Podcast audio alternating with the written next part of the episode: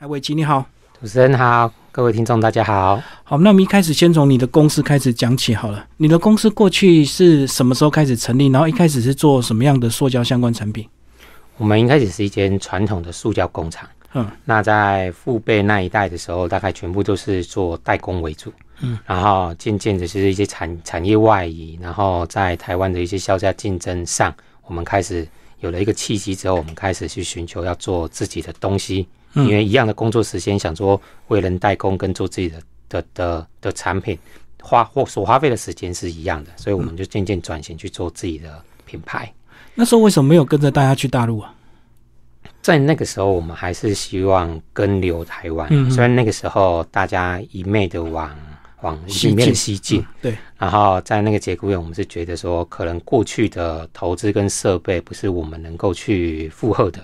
那在台湾还是有一些可以慢慢去发展，虽然经营的比较辛苦，但是好像是这样子一步一步的走到现在。嗯，你们过去本来是做什么样的一个塑胶产品？我们只要只要塑胶相关，你们都能做吗？对，基本上塑胶相关厂内的机台进得去的模具，基本上都能做。那大致上还是以家电类跟玩具类的为主。嗯，就是比较比较精细部分的为主。嗯，那后来转型为什么会以这个军事为主？跟你个人背景有关系吗？跟我个人背景没有关系，我也不是军事迷啊，也不是也不是军官或者士官退伍。嗯，就是一般的义务役从军这样。那是因为有有有一天在在家里工作的时候，就得到一封 mail，然后那 mail 就是说，哎，我们有没有能力去合作开发做一个。油桶造型的水壶，那那个产品起来之后，就这样一步一步一步，就慢慢的发展出画面上的这些东西。嗯哼，所以你就看到那个生意的机会，就对。对，在那个时间点，说真的，嗯，并没有说很明确的去看到机会，而只是想说，从代工看能不能去跳脱做开发，然后借由这个产品去试看看。嗯，然后花了很多，因为毕竟开发跟代工还是不一样。他花了比较多的时间跟精神在这个这这个产品上面。如果自己开发，你们要投资什么样的成本？就是更多的模具吗？对，因为如果以代工而言，是你的客户他给你什么模具，你只要上机台去生产。那当然这之中还是有蛮多专业的成分存在。那你开发的部分，你就必须要去看这个产品。它从二 D 图、三 D 图、模具图到它到市场好不好去销售，这些所有的一切都必须考量进去。那以前没有太多的成本，因为模具是客人给的，嗯，客人开制好模具给你。那现在等于是说你要自己去开发那个模具，然后去承担那个有没有办法销售的风险。所以纯粹代工的话，它的利润是不是就相对比较低，风险也比较低，对不对？对，如果以代工而言，确实是这样。嗯嗯，那当你决定走军事文创这条路，你后来呃有没有去 K 一些相关的资料，或者是去找国内外相关的一个军事产品？哦，我在这一块就是其实，在回回到工厂，然后工厂结束之后，所以我晚上其实都在做这一些跟军事相关的资料的收收集。嗯，啊，不管是不管是军事的装备，或者是国内国外市场有哪些东西是可以开发，或者人家已经开发过的。我们是在这个过程之中不断的去寻找，看有没有适合的品相可以出现。嗯，可是这一块很小众哎，你为什么会这个决定走这么小众的这个军事文创？因为如果以我们当初代工而言，以我们的规模要去谈类似国外电影的授权、卡通的授权，其实那个对我们来讲压力太大了。嗯，那如果再去开发一些相关的卡通人物，那其实那个也都蛮饱和的。那我就是看到军事这一块，坊间有很 low end 的那种产小朋友在玩的产品，嗯，那有很很高阶的那种军事迷在用的一些装备，几乎都一比一仿真那种，对。对，那刚好中间这一块，嗯是它实用，然后价格在大家可以接受的范围，在这个在这一块里面是。比比较少人在琢磨，就是不上不下，大概几百到几千之间的，对这个论级。对，那重要重点是我们就是让它可以使使用，对，对，真实的进入到我们的生活之中，而不是只是一个摆设品。那摆设品其实房间也已经蛮多的了。那我们是主要是强调它的每一个产品的使用功能。哦，所以你们是结合它的外观跟它的一个创赋予它新的功能，就对。可是当你们很辛苦开发完之后，有没有仿冒的一个问题啊？这过程之中还是有，嗯还是会有仿冒的问题出现。那、呃这也是一直我们一直很头痛的。其实我们八年八年前九年前做了第一个产品之后，我们是到近三年才开始在推品牌，推我们的所有系列的产品到到到台湾的市场来。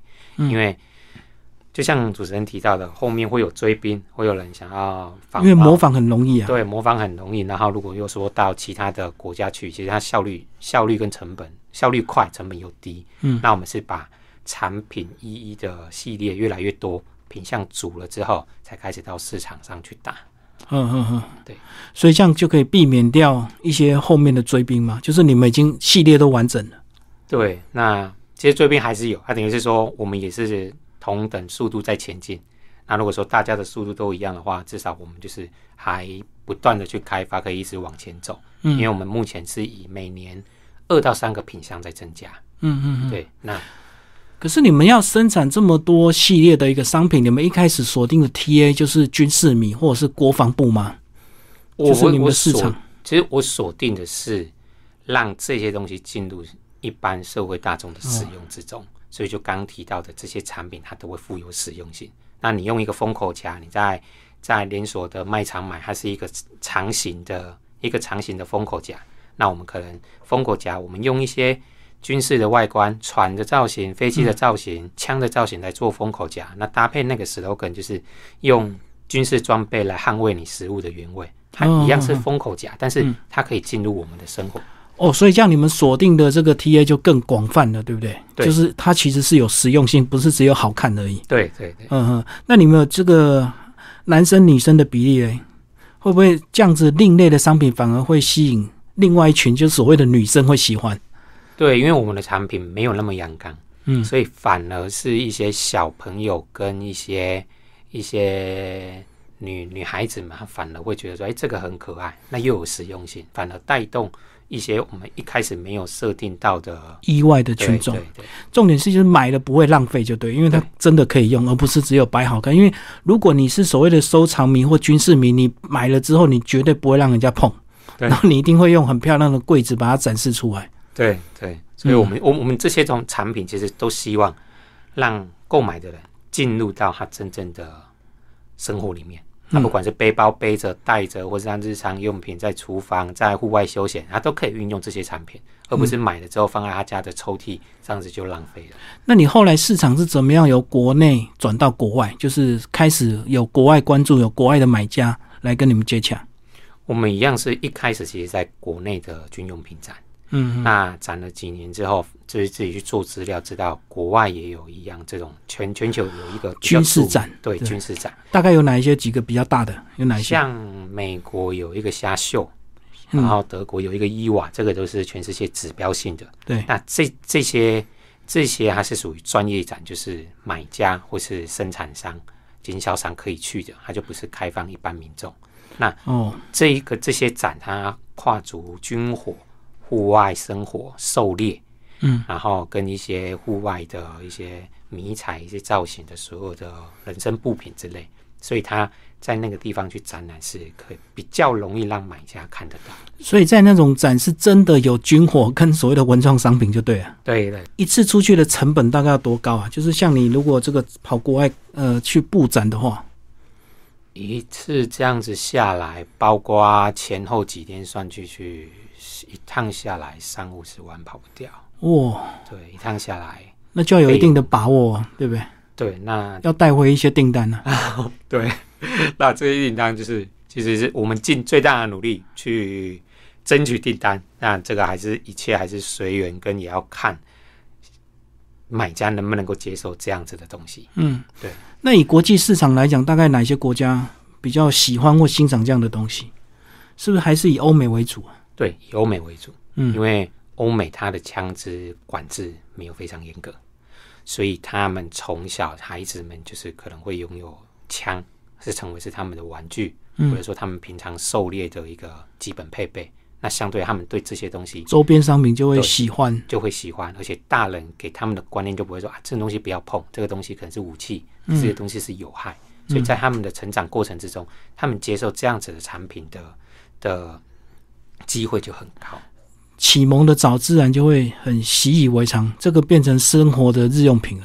对不对？嗯，刚刚讲，其实你们一开始是所谓的塑胶的一个这个工厂，但是我们看到这些文创商品，有时候它的材质并不一定要塑胶，对不对？而且有些质感的东西，可能还要到这个不锈钢或者是一些另类金属。那你怎么样去做一些异业异种材质的一个结合？包括我们看到这个水壶是不锈钢的，我们本身是是塑胶工厂，所以一开始在设计产品的时候，大部分都是大。部分以塑胶为主。那慢慢的做出市场的接受度之后，我们会开发一些比较高端的，它可能是不锈钢类，嗯那或者是说一些实用的包袋类，它必须是织品类的。那我们一样都是寻找我们工厂附近的协力厂，在嗯台湾、在台南去大家去共同去设计，然后大家去把它生产出来。嗯所以这些东西不管是是不是塑胶，我们都一样把这些生产基地留在台湾。哦，所以你还是找周边台湾的厂商为主，就对。对，还是都找周边台湾的厂商。嗯，可是这样相对你们成本高，那是不是自然售价就会高呢？因为大家都想到大陆代工啊、大陆厂啊，什么便宜啊、人工啊什么的。我们其实大家对我们的价格一路走来，大家对我们的价格都觉得我们的价格非常佛系，嗯嗯因为我们产品价格其实没有设定非常的高。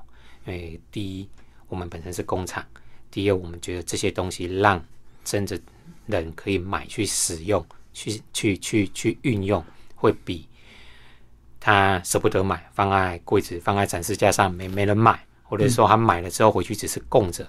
我们是期待他真的进入使用里，进入生活之中。所以在这个过程之中，我们产品设定的价格并不高。嗯嗯，那可是台湾的生产成本其实是不低的，对，所以我们在这过程之中，我们的利润没有抓得非常的高，而是说慢慢循序渐进，让这些东西进入大家的认知里面，让这个军事生活可以融入美消费者的生生活之中。嗯确实东西要用，它才会有这个周期，才会在消费就对，而不是买了供着就放一辈子这样。对对对嗯，所以这是完全不同的概念啊。对，但是我相信很多军事迷都会追求一些高端、精致或甚真是完美比例的那些东西，所以你们等于是提供他们另外一个这个路径，其实也是有这个便宜又好用又好看的东西，对，那刚好，不用舍不得。对对对啊，刚好因为这样子，所以有时候在军事迷的下一代，嗯。他们会觉得，哎、这个东西可是很适合买给他周边的人，他可能他喜欢这些东西，所以他反而是买了这个送给他周遭的亲朋好友，或者周遭的的的小朋友们。嗯，好，那是不是呃，我们来介绍你带来的一些展示品，好不好？这个都是你们多年开发非常这个精致的一些产品，大概有哪些造型跟实用性？好，我们我们的第一个产品其实是这个，哦，油桶，对对这个油桶。嗯那我们现在以前的这个这个油桶水壶，我们是用 PLA 的材质下去做的，嗯，就塑胶嘛，对，哎，然后它是一个玉米提炼的材质，嗯，嗯那哦，所以它自然分解是吧？，对，它在土适宜的土壤跟环境之下，它会自然的分解。嗯嗯那现在我们把它改成存钱桶，因为我们觉得说油就是这这这个油桶，它以前是储存油，嗯，那现在上一代是储存水，那现在变成储存钱，还是储存人生的那个概念的感觉，嗯，然后这是第一个产品，啊，借由这个产品之后，我们慢慢的去发展到周边的产品。那如果说以以生活用品类，这是这个是弹夹的收纳包，嗯嗯，对，我们是用近乎快要一比一的比例。那当然，你要使用的过程之中，还是比例会有一点跑掉。对对我们基本上让它的棱角跟它的立体感跟真正的弹夹是一样的。那哦它属于扁平，所以它放在包包里面其实蛮适合的。所以它就是个收纳包，只是它是弹夹造型，对，它是弹夹造型，所以本来就军事就有一个弹夹包，是不是？军事就有一个那个机枪上面就有一个弹夹，嗯，对，就是那个概念。那也因为今年必须大家都必须戴着口罩，所以它也成为一个口口罩很好的收纳袋。对，口罩拔起来，其实放在这里面，其实，在你的在你的包包里面，还是不太占空间的。嗯，然后我们像生活用品类有这个手榴手榴弹的运动水壶，哦，水壶，对，嗯，这个是手榴弹的运动水壶，这个是不管是大人小孩，所以它是直接整个盖头开，它前面有一个吸嘴，嗯，对，嗯打开就可以直接喝水。那这个在放在脚踏车的车架、嗯汽车的杯架，还有我们包包的网袋，其实它都蛮适合的。然后这个大小的容量其实也差不多足够半天去使用。那我们没有容量没有做的特别大，是因为就是不断的去替换里面的水，也比较也也也卫生。对，也因为其实。我后来才知道，这个水壶的水喝一口之后，几个小时细菌就会 增长很多倍，所以水壶不是越大越好。对，对，包括包括主持人刚提到的，就是我们还有一个就是弹子弹的子弹的那个隔热杯，嗯，那这个容量只有两百二，啊，它最它它最常被质疑的就是说你的容量太小了。嗯可是刚主持人提到的是，现在像日本的保温瓶，其实越越做越小只，嗯，大概都剩两百沫，甚至有些一百一百多沫，然后装完了喝完了再装，喝完了再装。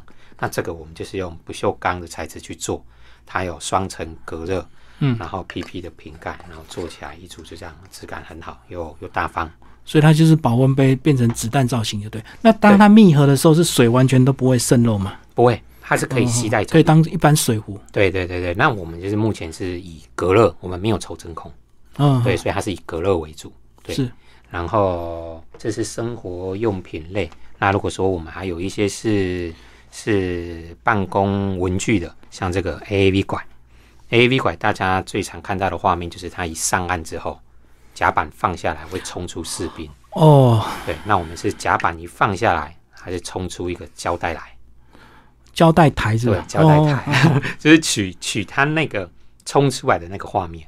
嗯那这个是海陆的一个装备，所以我们这个纸纸胶带也做了一个永远忠诚的一个字样在上面。这个纸胶带用完的时候，书局的那些纸胶带都可以替换，它是一般尺寸就对。对，它是一般尺寸。嗯，然后像这个是磐石舰，国舰国造的磐石舰，它是国舰国造里面最长的一艘军舰。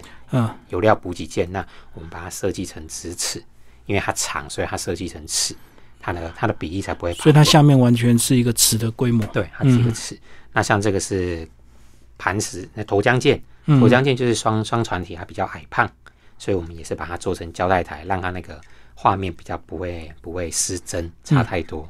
然后海军系列的，像这个是信号灯，信号灯我们这个按的部分是设定比较快，因为它可以让小朋友去学习那个摩斯密码的运用是。是是，打哒哒哒哒，就哦是可以自己哎还可以去运用那个模式密码，刚好是信号灯的概念。其实这种小模型我看到蛮多都改成所谓的这个打火机，哎你们有做相关的产品吗？在国外还蛮多这种一系列的，对不对？对，国外各式各样的打火机造型。对打火机、开瓶器，嗯，然后一些把实际的装备的某一个零件拆下来，或者弹药拆下来做成钥匙圈，这个在国外都蛮常见的。对，对啊，我们是把功能赋予在产品里面，让它那个使用的生命跟一跟一开始的装备是有连接。哦，更有连接感，而不是完全不同的这个意对对义，就对。对，所以像连接感，我们刚就接下来这个产品，它就是弹药箱。嗯，那弹药箱我们最常我们最常看到的画面就是拉出弹药链挂在机枪上，对，所以我们是拉出卷尺来。哦，卷，尺，所以就是一样是这个卷尺有那个弹药链的画面，嗯所以你要把这个卷尺装在手榴弹里面，其实你就会觉得它非常怪，就是等于是你是硬塞它的那个感觉。嗯，为了改变而改变。对对对，那我们一样是尽量去维持住装备的使使用生命。嗯，就是它本来的实用性，再赋予它新的这个不同的一个方式。对好，那其实还有这个很特别的，是不是机枪啊？对，这个是我们国造的 T 九幺步枪。其实这一支它是一支造型笔没有错，但是一般的造型笔，它大概都是从笔帽直接比打开。拔起来，对，那我们这一支设计造造型笔的同时，T 九幺它是枪托可以因应每个人的身形做调整，嗯，所以我们把它的开启部分做设计在这里。它、哦，对，所以 T 九幺最好的一个功能就是它枪托可以因应每个人的身形调整，嗯。然后我们等于是把这个 T 九幺的生命维持住在后面的枪托，枪托。所以，在产在笔的使用上，你要开跟关是后设计在后面这个枪托的部分。嗯嗯嗯，然后，如果同样的概念，就像这个钢虎的这个，嗯，钢虎它虽然是一个钥匙圈，但我们这个钥匙圈我们都会附一个灯。那对。钢虎以前当兵有很多回忆，那你是拿起来喝水，打开黑色瓶盖喝水，对，没错，我们是把它做成电灯的开启是坐在瓶盖这里，哦，用旋转的概念，对，用旋转哦的概念。如果这个就是我们做一个开关在旁边，其实你就很难去说它的这个故事，你只是一个钢壶的外观，然后塞懂塞一个灯进去在里面。那我们就是一样保持钢壶开启喝水，那这个钥匙圈就是开启开灯。把这个开关设计在瓶盖上，就对，对跟我们这个开钢壶喝水的概念是一样的。对对对，那我们这个过程之中也与时并进，因为前阵子有一个，因为钢壶因为因为卫生的问题，那开始现在会有一个塑胶水壶出现，我们去配了一个塑胶水壶的颜色。那包括其他像其他国外，他们可能是做沙色，我们都有配沙色的部分，就是这个我们的颜色都是可以克制的。嗯嗯然后如果说因应今年疫情的过程之中，我们其实我们我我我们这个产品，这个产品是一个军用的手电电筒，对，嗯它是可以插在你的，哦，所以它好像是潜水艇的那个升起来的望远镜嘛。对对，它它那个功能也大概是长这样。对，那一般的全世界通用的那个士兵，他们在手电筒就是做这个造型，因为可以直接挂在胸前，然后双手可以去做其他的事。嗯嗯，那我们一直觉得说，哎、这个东西其实适合纳入我们的产品里面，但但是百思不得其解，不知道要用哪一个哪哪一个功能。那刚好今年的疫情出现，我们在当时我们刚好在国外，嗯，然后我就想说，哎、那这个产品我我在我看在看到这个产品的时候，想说，那应该发展成什么？那回到台湾之后，我把它觉得说，哎、那个疫情大家都要干洗手，那这个产品又是狭长的，我们把它打开，变成一个洗手液。哦，对，它就是一个洗手液的概念。那它不是只是一个喷罐，它我们我们在洁净双手的时候，其实喷罐大家都放在包包。当你要擦的时候，其实你是大海捞针，可那个过程之中，你的手是还没洁净的。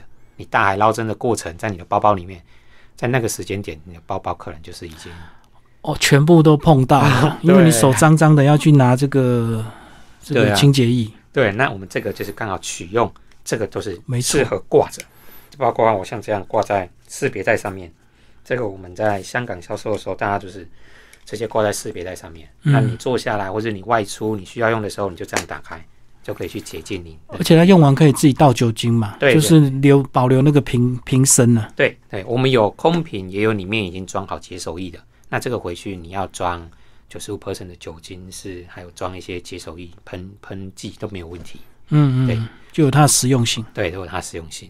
然后像所有的品牌，这样品牌的系列里面，我们也一直在说，哎，那似乎应该做一个跟 USB 相关的产品。嗯，那坊间 USB 大家大概都是直接破半最多，不管是直接拉开就对，对，直接拉切一半。对，不管你是飞机、你是船舰，或者是你是汽车，甚至公仔，都是直接从中间破半。那我们把 USB 设计在一支 T 九幺的枪上面，嗯，然后我们将我们觉得枪的弹夹就是在传送子弹对，，USB 就是在传送资料，嗯所以我们把 USB 设计在弹夹。嗯，那设计的弹夹的过程是，它就是拿起来就可以传送资料，跟弹夹是传送子弹的模式是一样的。同样概念。那你拿走之后，我们整个系，我们整个精美包装里面，它还配了一个假性弹夹给你，你可以再把它装回去。那你真的带走去用的时候，你就是带着这个带着这个弹夹去做你的 USB 使用。然后我们又配了一个展示架，让你可以装在枪前面，放在你的桌子上面当做装饰品。那它也是可以附有使用的功能。所以它等于展示跟实用都两个兼顾，就对。对你拿去用之后，其实会变空了，就难看，就补一个空的弹夹，让它完整，就对。对，就是让哎嗯过程之中让它这样，因为我们就是说，让产品可以在使用的过程之中，还是保持它的完整性是最好的。嗯，你平常怎么找这些灵感呢？是要一直收集资料吗？到处看一些网络一些相关的网站，或者是看国外资料？对我平常只要有空，或者说不是在在机台边的时候，其实就是在上网找资料，然后去看哪些装备适合进到品牌里面的系列来。那其实有时候在生活之中也是得到灵感了，因为你走一走，你可能看到哪个东西可能在你现阶段你觉得很实用、非常好用的过程，其实你就会想说，诶，那我用哪个装备来做出一个产品来？其实我总觉得创意就是来自于日常生活之中。所以逛街也是很重要，对，逛街，看看别人的东西，有时候会激发自己的灵感。所以跟我们讲，你们今年疫情有没有被影响？好不好？今年疫情对我们而言影响算不大，嗯，上半年不大，但是在下半年的时候，其实就有一些比较严严严严重的影响。对，那当然国外可能在上半年还在消化去年的订单，哦，那在下半年的时候，其实他在中年的时候，他就没有再特别去下单，因为他下单他也不能够贩售，你销售给他，他也是放在他的他的他的仓库里面。哦，对，因为可能欧美国家蛮多封城的，那没有人逛街自然这个东西，那只好靠自己的电商啊。你们自己有做电商吗？我们有，我们有做做一个电商，那也都是在今年年底的时候，搭配圣诞采购季的时候，会一起一起上线。嗯，对。那在慢慢这样的推广过程之中，我觉得最大的影响就是一这两年的展览下来，不管是日本啊、香港啊、美国，或是说南非跟纽西兰，他们开始觉得，哎、嗯你的东西还不错，渐渐看到你的产品了。嗯，可是却因为今年的疫情关系，就是你很难去真的把它推广出去，所以大家都还是在保持联络的状况啊，这也是没有办法的，因为全世界应该每个产业都这样嘛。哦，所以有些单比较大，他还是要来亲自看到东西，对不对？对，就是不是透过视讯这样就直接下单的。对对对，所以展览是最好互动。嗯，对，我们刚刚讲那种电商都是对一般零售的消费，所以它的数量是有限的，哦，嗯就是一般客人而已。对，嗯，所以那个对整个公司帮助比较有限。最你们主要的客户还是国外的一些大厂商嘛？对，就是国外的 buyer 他买去，然后由他去铺到他们国家里面的的通路去，这嗯是我们比较比较需要去接洽的。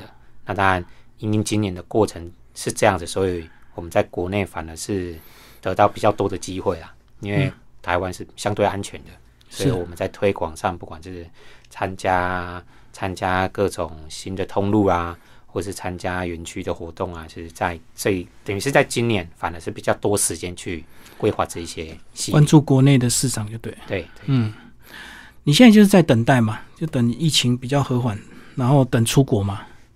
对，可以这么说啦，嗯就是大大的目标是这样。